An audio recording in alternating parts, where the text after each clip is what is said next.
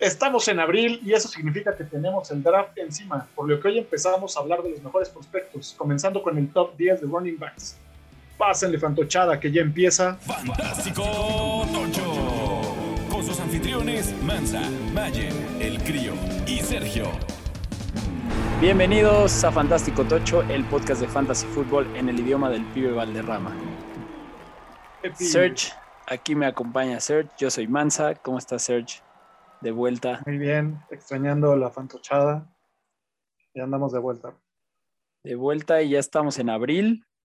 Y eso significa, se nos viene el draft. Hay que hablar de los novatos, de los prospectos de novato. Y es a lo que vamos a dedicarnos hoy. Vamos a empezar hoy hablando de los running backs, que pues vienen algunos interesantes. Vamos a hablar del, del top 10 según lo que proyecta por ahora Fantasy Pros. Y pues hay mucho que platicar de ellos. Pero antes vamos a hablar un poco de lo que ha pasado esta semana, que hace que siga habiendo movimientos y siento que todavía vienen ahí un par grandes. Lo más fantástico de la semana anterior. Híjole, pues muchas noticias de, de agencia libre se sigue moviendo el arenero otra vez, siguen brincando las pulgas, movieron el tapete, como le quieran decir. Tus Cowboys siguen sin hacer nada. Eh, sí, la noticia de los Cowboys es, es que son los Cowboys. Este, y bueno, lo único es eh, que Chris Olave está visitando a los Cowboys, pero eso ni siquiera es agencia libre. Sí, no. De hecho, ya, ya más bien son. Sí, bueno, hay algunos agentes libres libres. Sí, sí, sí, pero, pero ya no espero nada de los Cowboys. De acuerdo. Pero primero lo primero, honor a quien honor merece, el eterno Frank Gore firma un nuevo contrato por un día. Muy bien. Firma un contrato de un día con los 49ers para retirarse ahora sí en forma, por fin, de la NFL. Se va a retirar, retirar como 49. Merecido, merecido. Sí ya no se le hizo jugar con su hijo. Híjole. Este, qué bueno que Tom Brady se tardó en tener hijos. o, o qué mal, porque no vaya a querer seguir. Hasta que eh, lleguen. Hasta que lleguen a jugar. Sí, caray.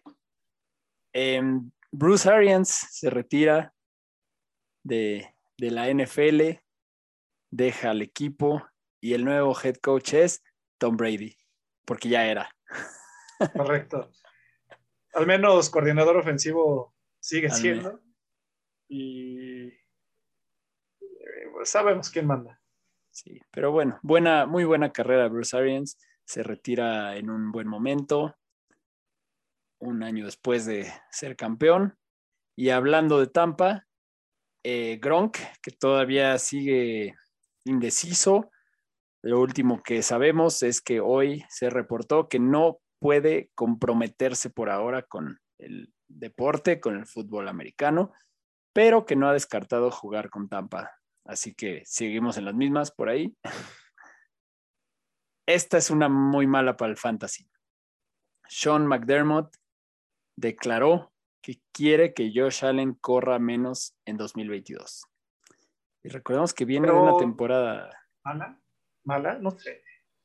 Pues, o sea, que, el que quiere, o sea, todos quieren que la mar corra menos.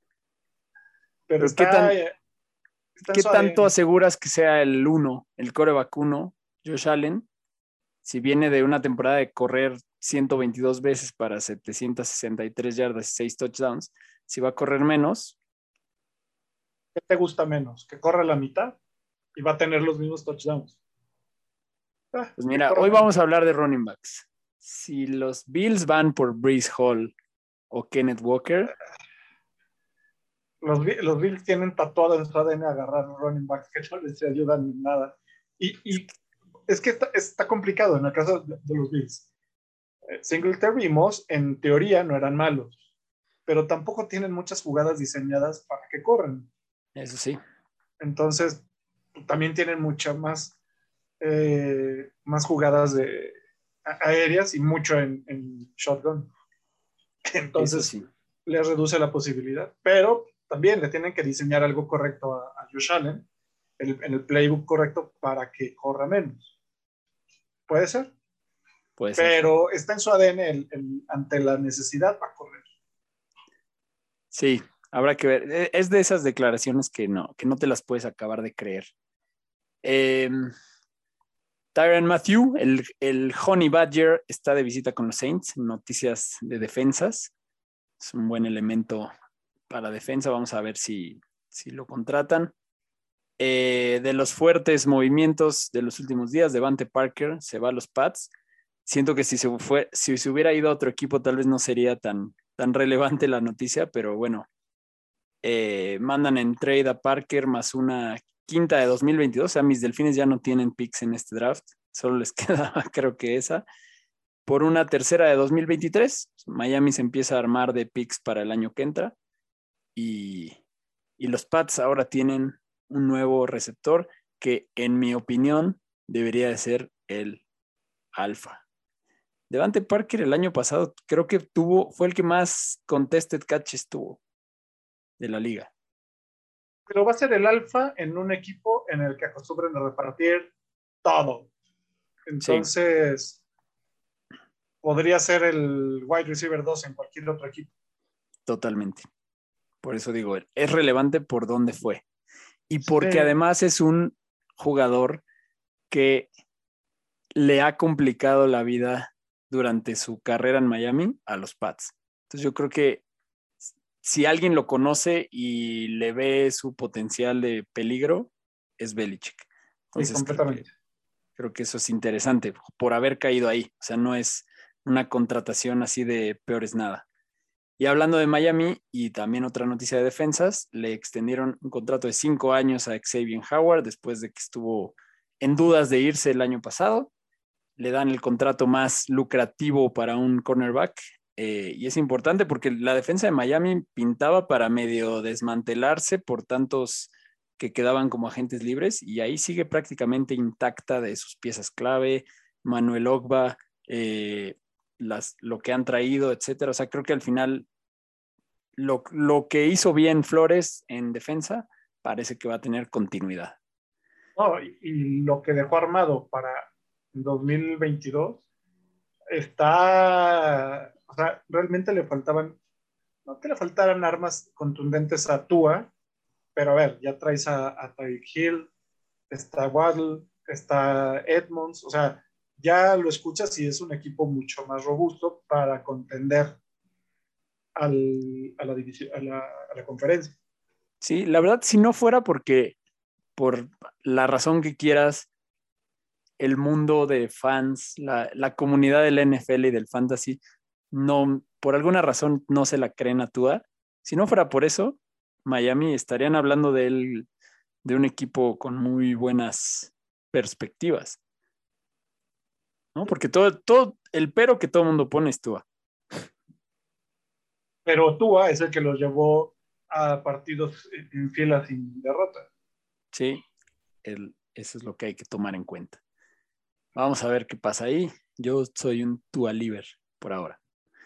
Eh, Marlon Mack, tu Marlon Mack. Marlon Mack. A los Texans. Ahora sí ya podemos hacer una apuesta de, de quién va a hacer más puntos fantasy, si Marlon Mack o Raheem Mostert, que yo creo que sí va a ser Mack, porque sí. Marlon Mack llega a un lugar en el que, salvo que en el draft vayan por un corredor. Que no deberían. Que no deberían, pero podrían. Podrían. Bueno, estaría bien que se, que se fueran por un corredor. Pero tendría, va a ser, sería otro comité apestoso. Que de por sí, todavía tienen ahí running backs pendientes de, de deshacerse. De Marlon Mack si viene a, a mejorarles el, el depth de, de, running back. Y, a ver, lo tienen que testear porque viene de una lesión, porque no jugó el año pasado y lo tuvieron en la banca porque estaba Naim y estaba... Entonces, Jonathan Taylor. Jonathan Taylor tendría que, que, ser el, el, el uno en, en, los Texans. Y sí, seguramente podría hacer más puntos que, que Raheem. Y el sí. tiempo me, me, hubiera dado la razón. Sí, la verdad todavía está joven. Y está súper chavo. También un, un, trade importante que sucedió ayer, eh, sin jugadores, trade de picks entre Filadelfia y Nueva Orleans. Los Eagles mandan dos primeras rondas de 2022, las que tenían ahí muy bien puestecitas, eran el pick 16 y 19, más una sexta de 2022 a Nueva Orleans por el pick 18 en 2022, o sea, subieron ahí uno. Eh, su pick de tercera y séptima ronda también 2022 y una primera ronda de 2023. El bottom line de esto es que los Santos se colocan adelante de los Steelers en este draft para ir por coreback, que sabemos que son dos de los equipos que están medio cantados para, para eso, ¿no? Que están buscando su coreback del futuro. Si alguno de, si, si los Steelers están contemplando ir por Malik Willis, porque claramente los Steelers en este momento tienen un placeholder ahí en Trubisky, eh, pues ahora los Saints se ponen adelante. eso va a ser interesante a ver en el draft. Darrell Williams, Williams de visita en Arizona. Lo dejan ir los Chiefs. Eh, Arizona pues dejó ir a Chase Edmonds. Necesitan ahí un, un running back de cambio de ritmo. La verdad es que no me parece mala opción si, si se lo llevan. Y además será ahí un, un waiverazo si, si Conner llega a faltar. Y bueno, también hay muchos chismes, muchos posibles rumores de trades. Eh, Brandon Cooks está hablando mucho de que está recibiendo llamadas los Texans por él. DK Metcalf. ¿Quién habrá, pedido a, Brandon Cooks? ¿Quién será? ¿Quién será? Dishon, ¿tienes alguna idea? ¿Tú crees? Sí. Hizo buena mancuerna con, él en, en, los Texans. Pero pues ya Mari Cooper. Ya tiene a Mari Cooper. pero ya se fue Jarvis Landry también de los Browns. Bueno, pues está ahí disponible a que se vaya y se va a terminar de ir. puede ser, ¿eh? Puede ser que, se lo lleven. A ver. El, rumor es que tienen llamadas de varios equipos, así que no es descabellada. Y, algún equipo de plata y azul se lo, se lo lleve. Y parece que los Jets son de los que están buscando ahí meter a otro wide receiver, lo cual serían malas noticias para los dueños de Elijah Moore. Pero DK Metcalf también, eh, pues ya dijeron que por el precio correcto lo dejarían ir y también se rumora ahí mucho los Jets. Eh, AJ Brown también está en rumores, eh, Scary Terry. La verdad es que en Twitter, en todos lados, todos los medios lo están mandando a todos estos a los Jets. Vamos a ver si alguno de ellos termina ahí. Eh, seguramente los Jets están preguntando por todos lados por ellos, por todo. Y Terry McLaurin también en chismes. La verdad es que no sientes que Washington ha estado mucho en chismes en este offseason, mucho en los rumores, muchos movimientos, que si Carson Wentz, que si que si lo de McKissick que se iba, que regresó, mucho chisme con los con los Commanders. Los famosísimos Commanders. Es más, les deberíamos empezar a decir las comadres. Las comadres de. A, las comadres. Se van a ofender. No, o sea, vamos a entrar en, otro, en otra cuestión de, eh, de discriminación con, los Commanders. No, no, no. No caigamos en provocaciones con esos. esos les, comadres de Washington. Les, Commanders. Les Commanders. Muy bien. Vámonos a hablar de los prospectos de running backs. A lo que nos truje. Ok, antes de empezar, hay que dar un disclaimer muy claro, sobre todo para quienes hayan empezado a clavarse más en el fantasy en el año pasado. Esta generación no es la del año pasado. Esta generación, la generación del año pasado fue especial en todas las posiciones. Fue especialmente notable los corebacks de primera ronda, los prospectos que llegaban, eh, lo que se espera de ellos. También fue muy notable en, wide receivers y también tuvo ahí un par de, running backs importantes. Eh, un dato a considerar hoy que vamos a hablar de running backs es que durante creo que más de una década, incluso creo que chance un par de décadas, el, no tengo aquí el dato exacto de cuántos años, pero por lo menos 10 años eh, consecutivos, dos running backs novatos han terminado en el top 20 en fantasy. Así que eso es algo importante. Ha habido años que son más, pero por lo menos dos. El año pasado fueron Najee y, y Javonte Williams, que eran los que se esperaban y los que se draftearon alto. Y bueno, si hubiera estado Travis Etienne, tal vez hubieran sido más. Pero este año también creo que está muy cantado cuáles deberían ser los dos, ¿no? Como que hay dos que sí están separados del resto en lo que se espera de ellos. Dependerá de dónde terminen, porque también eso es muy importante, ¿no? El, lugar donde aterrice cada running back, la competencia que tenga, el esquema de juego al que llegue, eso también determinará mucho. Que sobre todo, el, en, cómo llega. Porque hablábamos el año pasado de, de que algunos pensaban, y ahí si no me incluyo, que pensaban que Najee no iba a sobresalir porque le hacía falta una línea ofensiva a, los acereros y llegó y los bofeteó. De Javonti también se dijo de que pues iba, no, iba a ser tan bueno porque estaba Melvin Gordon y vimos que, que sí repartieron, pero estuvo bien. O sea, sí depende mucho de los equipos, las circunstancias, pero el talento también ha dado de, qué hablar por ellos mismos. Entonces, tómenselo con cautela pero también empiecen a identificar por la forma de juego quién les gustaría ver, ¿no? A mí en lo particular el año pasado, el que me gustaba fue, era adicional de los tres principales, era Kenneth Gainwell, que no sabe Mansa, pero todavía no ha repuntado y es un buen running back. Sí. Entonces, sí, tienes tus running backs que seguro, como ahorita lo vamos a platicar, están súper cantados que van a tener, traer buen equipo y otros que les va a costar quizá un par de años para llegar al lugar donde creemos que pueden sobresalir.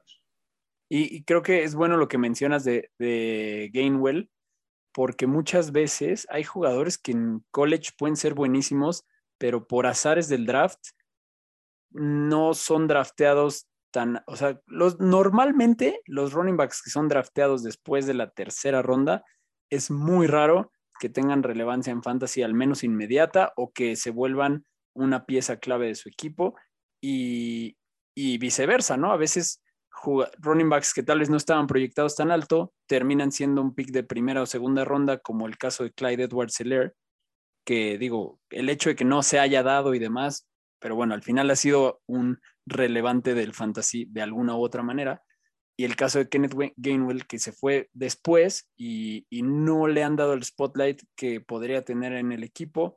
Y de hecho se rumora que Filadelfia podría ir por un running back también este año, ¿no? Lo cual no le ayudaría nada a la, al, futuro de Kenneth Gainwell, pero vamos a ver. Y, yo tengo ahí, en, ese caso específico, yo creo que Gainwell tiene un lugar asegurado. Yo me preocuparía por Miles Sanders y Boston Scott que ya tuvieron su chance ahí.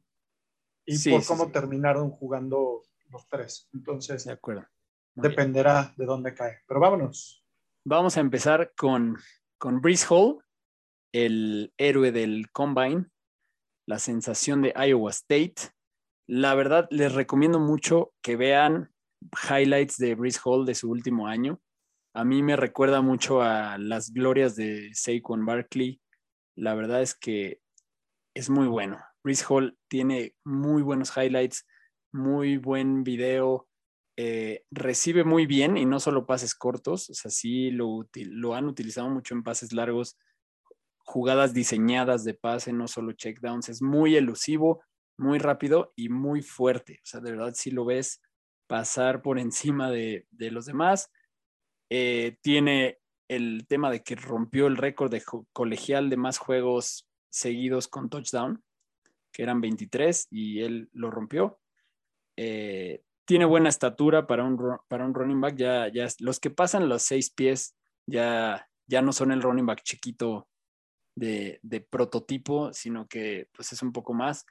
Eh, en el combine ya hablamos de él, fue la sensación, eh, las 40 yardas las corrió en 4.39, es muy, muy explosivo. En los reportes de, scouts le, le, dicen que tiene muy buena visión y lo ves en los videos, ¿no? Lo ves que rápido encuentra por dónde es muy inteligente y muy vertical, ¿no? No solo es de me voy a aventar y, y o sea, sí se ve que corre con inteligencia. Em, por tierra, se, en sus tres años de, de, college, se echó 50 touchdowns, 3.941 yardas. Eh, sin duda fue el caballo de batalla de Iowa State durante su paso por, por el equipo y eh, en tres temporadas además sumó 82 recepciones para 734 yardas y 6 touchdowns, ¿no? Sobre todo en su último año sí lo, lo pasaron a otro nivel en el juego aéreo y su debilidad, y esto lo, lo, he visto y leído y escuchado por todos lados, no es bueno para bloquear. Eh, eso es algo que es el, digamos que su, punto débil. Y, y, que además que sí es elusivo y sí se sabe evitar la tacleada, pero no es tan bueno para romperlas, ¿no? A pesar de que es fuerte y demás, no, no está bueno para romperlas. Pero bueno, debería de ser elegido, yo creo, por un equipo muy enfocado en, en correr. Y sin duda, en mi opinión, es el mejor caballo de batalla en esta generación, que más podría funcionar como tal, como un running back de tres downs, pero no es el único. Es interesante, Chris Hall. No, no, no. No es el único porque ahora vamos a hablar del otro. El otro, el, el otro caballito de batalla, pero este no es de, de Iowa State, este es de Michigan State. Raro que escuchemos un, un running back de Michigan State, no, no recuerdo otro que esté eh, como top rank, eh, que es Kenneth Walker III. Y, a ver, la, la, el comentario en todos es, échenle un ojo a los highlights de la temporada pasada. Sí. En el caso de Kenneth Walker es importante porque él venía de Wake Forest. Sus dos temporadas previas jugó en Wake Forest y la realidad es que cuando ves los números en Wake Forest, eh, era como de recambio, ¿no? En, en ambas echó, eh, fue consistente, echó 579 yardas terrestres en, dos en cada una de las dos temporadas. Pero pasa a Michigan State y se echa un temporadón de 1.600 yardas con 18 touchdowns y el más largo de 94. Vean el, el, el highlight de este, de este, muchacho. Es elusivo, eh, tiene una aceleración bastante rápida y los cortes que, que hace sobre la carrera dejan mucho a, a, los, a los, jugadores tumba, a los defensivos parados eh, y es muy inteligente. Él no es tan alto, mide 1,78 me parece, le hace falta eh, masa muscular, pero tiene muy buenas manos también, sale mucho a zona de flat y avanza. Y el tema que tiene Kenneth Walker es, una vez que ya tiene el balón, en campo libre es muy complicado que lo, que lo derriben. Entonces, muy elusivo, muy buenas piernas. Faltará y se ajustará ahora a las, eh, a las velocidades que se manejan en la NFL y a la musculatura que tiene que desarrollar para terminar de ser un running back 1. Pero sí, sí es de los que se dejan ir para la zona de anotación ya para poder convertir. Entonces, eh, híjole, no, para mí sí son estos dos, entre Chris Hall y, y Kenneth Walker, los principales. Ahorita sí. vamos a platicar a quién más yo, yo pondría en esta lista dentro del 3 y no es el que va a mencionar Mansa, eh, pero eh, ah, se me fue la idea, pero bueno, eh, seguramente lo, lo, lo, platicamos. La verdad es que yo tengo mi fichita con Kenneth Walker hasta este momento. De hecho, sí. yo lo pongo antes que Bruce Hall. Sí, recordemos que este orden es el que tomamos de Fantasy Pros, no significa que es el orden que consideramos nosotros. Y obviamente el orden vale un poco madres porque el draft lo va a determinar realmente. Lo va a cambiar todo. Lo va a cambiar todo y dónde terminen. El caso de Kenneth Walker, algo importante es lo que mencionaste, tiene buenas manos a pesar de que sus números de recepciones no sean tan altos, pero eso se debe al esquema de Michigan. Michigan es Oh. no, muy, no tiene jugadas de recepción.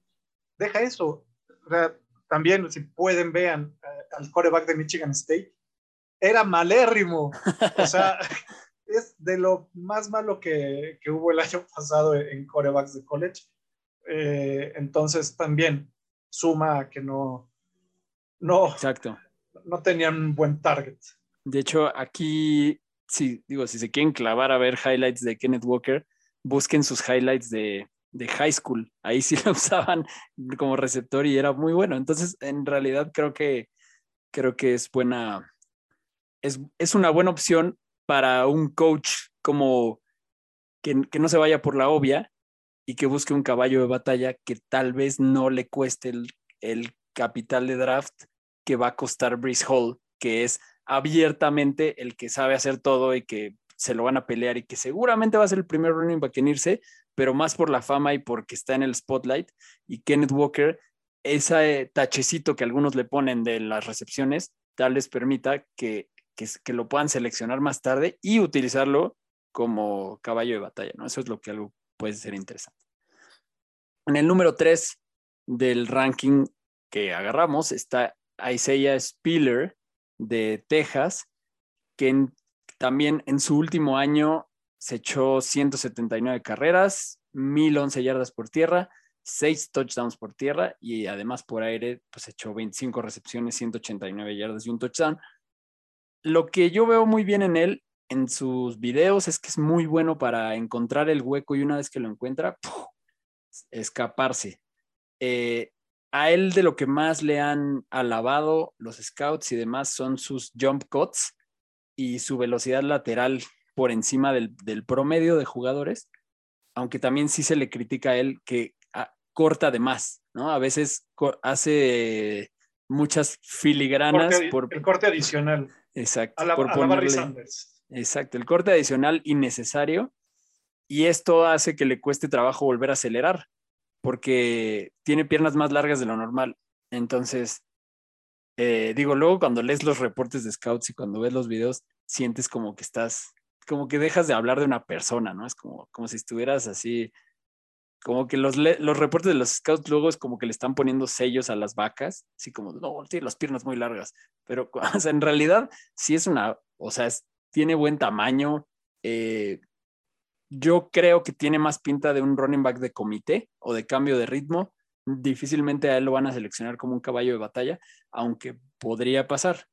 Eh, pero el tema esto de, del pues, el corte de más es lo que más se le critica, pero tiene buena velocidad y es bueno para encontrar el hueco, ¿no? Entonces creo que eso es lo más relevante de Isaiah Spiller. Vamos a ver en qué equipo termina. A lo mejor este es de los que por donde termine no sea tan buscado en fantasy. De acuerdo. Y por el, nada más para agregar, él viene de Texas AM, tampoco es que traiga la gran eh, escuela de, running backs de Texas AM, entonces eso le puede restar puntos a, por el tipo de conferencia en la que está, por el tamaño de, de contrincantes con los que ha tenido, puede bajar dentro del, del, del ranking. Sí. Muy bien. Y si me permites, me voy a echar dos seguidos porque vienen del, del mismo college. Que es en este caso Samir White y eh, James Cook. Y muchos lo recordarán a James Cook porque es hermano de Dalvin Cook pero no se emocionen tanto porque no es Dalvin Cook. Que de hecho cabe decir, ahora que te los vas a echar juntos, cabe decir que en el, que en el ranking de, de Fantasy Pros, a Samir White lo pone en el 4 y a James Cook hasta el 8, ¿no? Correcto. Y, y también tiene una razón del 4 y el 8. El caballo de batalla era Samir White él tuvo 160 carreos y 856 yardas, mientras que James Cook eh, trajo 113 acarreos con 728 yardas. El que traía más promedio era James, Cook. Pero ya cuando los ves, el que tenía la fortaleza o la musculatura era eh, Samir, traía 11 kilos más arriba de, peso que James Cook él era el caballo de batalla, era el que hacía las carreras por, eh, por el centro, y a pesar de que lo hacía por el centro, muchos touchdowns fueron, fueron elusivos, eh, siguiendo bien sus, sus bloqueos. Eh, la ventaja que tenían ellos dos y que tienen sobre el, sobre el resto es que vienen de, los Bulldogs de Georgia, que también zonas enfocados al ataque terrestre, ya se vio que entre los dos combinaron más de 1500 yardas. Entonces, una, los dos van a estar acostumbrados a jugar en un comité, quizá por ahí puedan tomar en cuenta que no tengan la, la costumbre de acarrar a, un equipo para llevarlo para los tres downs. Entonces eso también empieza a bajar un poco el, capital de, draft para Samir White y para James Cook. Y ya cuando comparas a James Cook también contra los highlights que tuvo su hermano en Florida State, no es Dalvin Cook, pero eh, más bien no, tiene la agilidad de hacer los cortes en contraflujo que sí tiene Dalvin Cook, pero es muy elusivo eh, James Cook y tiene una velocidad bastante buena en campo abierto. Eh, estos dos, lo decías tú bien, o sea, uno está en el 4, el otro en el 8, pero digamos que no, se, no los pueden comparar igual contra el resto de los que acabamos de hablar, porque eran los principales y traían más de 1.600 yardas. O sea, esos tuvieron que repartir su, su volumen y no lo hicieron mal. De acuerdo. Pues sí, eh, James Cook empezó a llamar mucho la atención en los últimos, en los últimos meses, como pues ya viene el hermano de Dalvin Cook, entonces tiene ahí algo de, hype, pero sí, no, no está tan alto rankeado. Eh, vamos con el otro White, Rashad White, a mí me gusta mucho, él es de Arizona State, la verdad dependerá mucho de dónde termine ver qué tan, qué tanto, pues pueda tener valor para fantasy. Tiene muy buenos highlights de sus dos años en, Arizona. Recibe bien, rompe bien las tacleadas. En 2020 solo jugó cuatro juegos, ahí es como algo importante a, ver, que de esos dos años en, Arizona jugó cuatro años, cuatro juegos un año, el, ya en 2021 sí jugó 11 y en esos 11 juegos corrió mil yardas, recibió 456 y tuvo 16 touchdowns totales, aunque solo uno fue por aire. Eh, fue una muy buena temporada, está muy bien balanceado su atleticismo y su altura, y sí podría él llegar a ser un running back de tres downs si llega al equipo que lo requiera y que tenga ese tipo de esquema.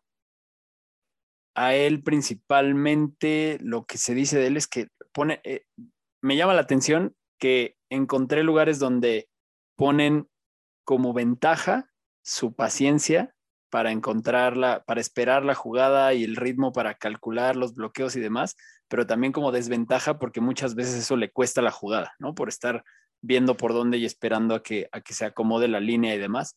Entonces, eso es algo que de hecho, si te pones a ver sus highlights, se nota. Ahí, dependerá de, quién lo pueda trabajar bien en la aceleración.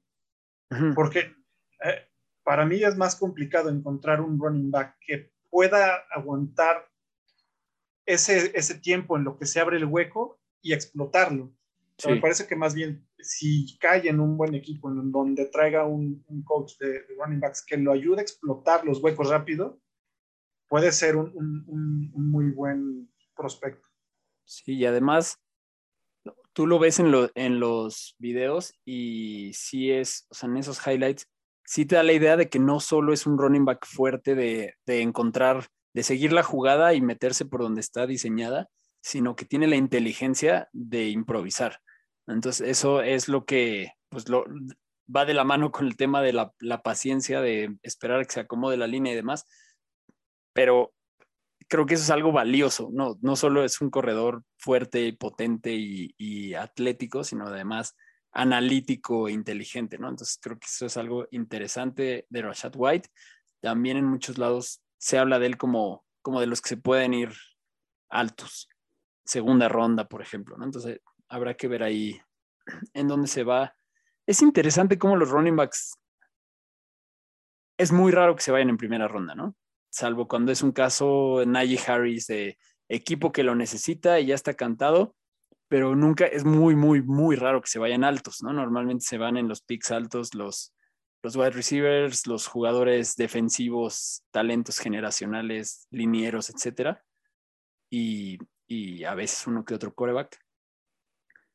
Eh, es, es, que es curioso, digo aquí haciendo como un paréntesis porque no vamos a hablar de wide receivers hoy, pero es curioso como con los trades que hicieron porque vienen unos monstruos, y tampoco de línea ofensiva, porque vienen unos monstruos. Vienen unos monstruos impresionantes. Impresionantes. Y vienen equipos grandes que por la vía de los trades eh, se hicieron de picks muy altos como Kansas y Green Bay, que además necesitan wide receivers, ¿no? Entonces eso va a ser interesante porque viene una muy buena generación.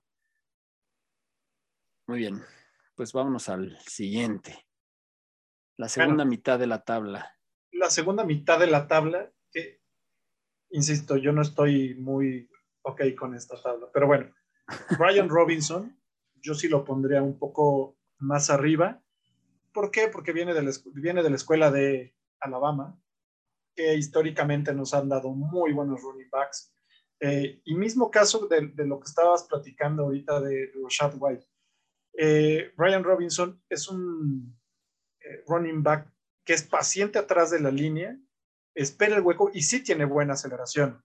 Entonces, esa es una ventaja que tiene, eh, pero mismo caso, con running backs que son un poco pacientes, puede ser que no- eh, les perjudique en las yardas promedio por acarreo, pero los, los- lo utilizaban mucho de eh, caballito de batalla. Y para mí es un, un running back de Alabama está mucho más probado que puede encajar rápidamente a un esquema de NFL. En este caso, Brian Robinson se aventó 271 acarreos para 1.343 yardas, 14 touchdowns. Escuela Alabama, a correr, a correr, a correr, y es un caballito de batalla. Yo sí lo pondría un poco más arriba, no lo pondría en el sexto puesto, y eh, pues digamos que está probado para, para lo que necesita. Se aventó cinco años de college, entonces habrá que, que ver cómo va.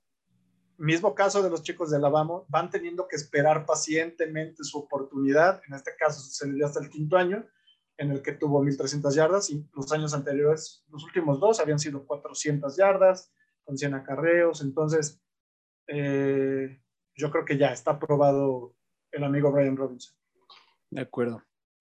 También algo importante a considerar eh, en estos rankings, que también tienen que ver un poco con el valor a largo plazo, es que Breeze Hall y Kenneth Walker y también Isaiah Spiller son mucho más jóvenes. O sea, Breeze Hall tiene 20 años y Kenneth Walker tiene 21 y Isaiah Spiller tiene 20 también. De ahí en adelante, de los que hemos hablado, no, no bajan de 23. Eh, de hecho, Dam Damian Pierce, del que voy a hablar ahorita, él creo que tiene 24, ahorita te digo. Ah, no, tiene 22, 22, 22. No, ya, ya sería un exceso. Pero bueno, eso es algo importante. O sea, ahí estás ganando dos años. El talento más grande que viene en este, o los dos más grandes que vienen en este draft en running back, son especialmente jóvenes y eso también es, es bueno. El caso de Damian Pierce, él viene, él viene de Florida, de los Gators de Florida, no trae tanto hype, pero es un caso raro en estadísticas. Eh, él ya tiene cuatro, cuatro, años jugando en Florida, a pesar de tener solo 22 años. Eh, es más chiquito, apenas ahí están los, en los cinco pies con 10. Es atlético, pero compacto. Eh, en sus, a pesar de que estuvo cuatro años jugando en Florida, hasta 2021 se le vio realmente como explotar. 16 touchdowns totales echó en, en su temporada 2021. Antes no había pasado de 5, no, no lo habían dado un uso realmente importante. Y fueron 16 touchdowns en solo 574 yardas por tierra. Entonces, como que ahí en, en volumen de touchdowns por yardas, es como, por eso digo que es un caso estadístico raro, que igual tampoco es que haya tenido muchísimo, muchísima utilización. Eh, él es bueno recibiendo, principalmente por lo que por lo que se ha visto además en sus drills, aunque no se le usó tanto como receptor en, en Florida. Y es bueno para rebotar tacleadas, tiene buen centro de gravedad, es un running back más a la antigua, más, más chiquito, de esos que parece que ya lo van a tirar y sigue y sigue y sigue y sigue pasando por en, en medio y por abajo de todos los defensivos. Eh, él sí yo creo que ya estamos pasando a los que no van a ser de los primeros en irse, se lo van a llevar más en un equipo que busque profundidad con un running back de este estilo, por lo que yo tampoco creo que él vaya a terminar en un lugar muy relevante para fantasy, ya veremos. Yo no creo que este sea de los que nos estemos peleando en los, en los rookie drafts. Y después de él, en la lista que tenemos aquí, venía James Cook, del que ya hablamos, entonces me voy a saltar a uno que a mí, en lo personal, me gusta mucho, a pesar de estar en el, en el 9 de esta lista de Fantasy Pros. Jerome Ford, que tiene 22 años también, él es de Cincinnati, viene de Cincinnati, pero jugó dos temporadas en Alabama también, entonces trae ahí buena escuela también. Em, estuvo, bueno, en Cincinnati obviamente tuvo mucho más juego, obviamente es una de las razones por las que se cambió. Jugó 10 y 13 juegos en sus temporadas de 2020 y 2021. En la última temporada se echó 1.319 yardas y 19 touchdowns por tierra, más otras 220 yardas y otro touchdown por aire. A mí él se me hace un perfil muy interesante. Yo les recomiendo que este, vean sus highlights por diversión. De verdad es muy rápido para pasar por el hueco. Serge me decía que le recordaba un poco a Camara en su forma de, de jugar, de romper tacleadas. Es muy rápido en las carreras largas. Es de esos que si lo dejan pasar, se va y muy difícil de taclear. Mm, yo creo que él está rankeado tan bajo en, esta lista y en otras muchas, eh, porque no es muy de, correr rutas. En realidad, casi todas sus, estadísticas aéreas son checkdowns. También por eso tiene tan poquitos touchdowns por aire. Eh, pero me gusta mucho más que varios de los que están aquí arriba, ¿no? entonces dependerá mucho según quién lo drafté, que sea un running back muy interesante para fantasy o no. Yo sí creo que podría ser un caballo de, batalla, pero por sus dimensiones y por ese uso, por no tener tan, tanto video o, tanto film como, como le llaman en, en corriendo rutas, creo que eso también puede que le juegue en contra yo creo que lo más seguro es que busquen emparejarlo con otro running back, pero ya veremos dónde termine. Pero a mí él, él me gusta mucho de lo que, por lo que se puede ver en sus videos. Sí, de, hecho, ¿te parece que, antes de que terminemos hagamos nuestro top 10 con lo que hemos visto? Porque... Vamos a hacer un top 5 para resumir. Vamos a hacer el, top 5. Pero bueno, eh, yo voy con el último que es en, esta lista que tenemos, de, que es Kyron Williams. Él, jugó con Notre Dame. Eh, tiene 21 años, jugó tres temporadas con Notre Dame. Las últimas dos temporadas con más de mil yardas eh, corriendo y 300 recibiendo en, ambas temporadas. Y a mí lo que me gusta de, de Kyron Williams particularmente es, eh, se sabe meter en el, por dentro de los tackles, se sabe enconchar, se sabe eh, estar atrás de la espalda de, su línea o de quien esté y sale con, las piernas. O sea, nunca deja de mover sus piernas y eso permite que rompa muchas tacleadas eh, cuando está atacando directamente. Entonces, él se me figura físicamente y una parte de la forma de jugar como ah, entre Darren Sproles y, eh, LT, de, la Daniel Tomlinson eh, muy elusivo, sale mucho a pase, lo pueden utilizar muy bien en el flat. Y ya con la bola, mismo caso, es muy elusivo, sabe resbalar los golpes, sabe continuar, sigue moviendo las piernas. Y a él sí yo lo tendría mucho más arriba del 10, mucho más. O sea, me hace un, un, running back que le puede aportar a, a los equipos en elusividad y en velocidad también. Y él también tiene 21 años. Yo lo que también estuve viendo de él es que no, no creen que, que tal vez es uno de esos de, segunda mitad de la temporada, ¿no? Como que no, no llegue y de inmediato cause. No, por, la estatura. E, es, es chaparrito, mide uno, unos 75, 90 kilogramos. Sí es muy fuerte, es muy atlético, pero sí puede ser que lo, o sea, si, si lo draftean, quizá no va a ser no es un titular igual que lo, que hemos platicado, más bien sí tendría que ser un, running back 2 al equipo en el que llegue, pero que puede tener un upside importante si, si lo llegan a usar bien. Muy bien. Entonces, ¿cuál es nuestro, nuestra conclusión? Es que el top un- el 1 y el 2 está muy claro. Sí, cuál quede Hall, arriba dependerá del draft, ¿no? Dependerá del draft. El acuerdo. 3, híjole, O sea, yo sí creo que se va a ir Brice Hall antes, más por, por fama y por sí, y demás. por lo que, el- por lo que hizo en, en- en su- en tem- en sus últimas temporadas y los récords que rompió. O sea, trae ese palmarés atrás y no van De a dejarlo ir. De acuerdo. El 3.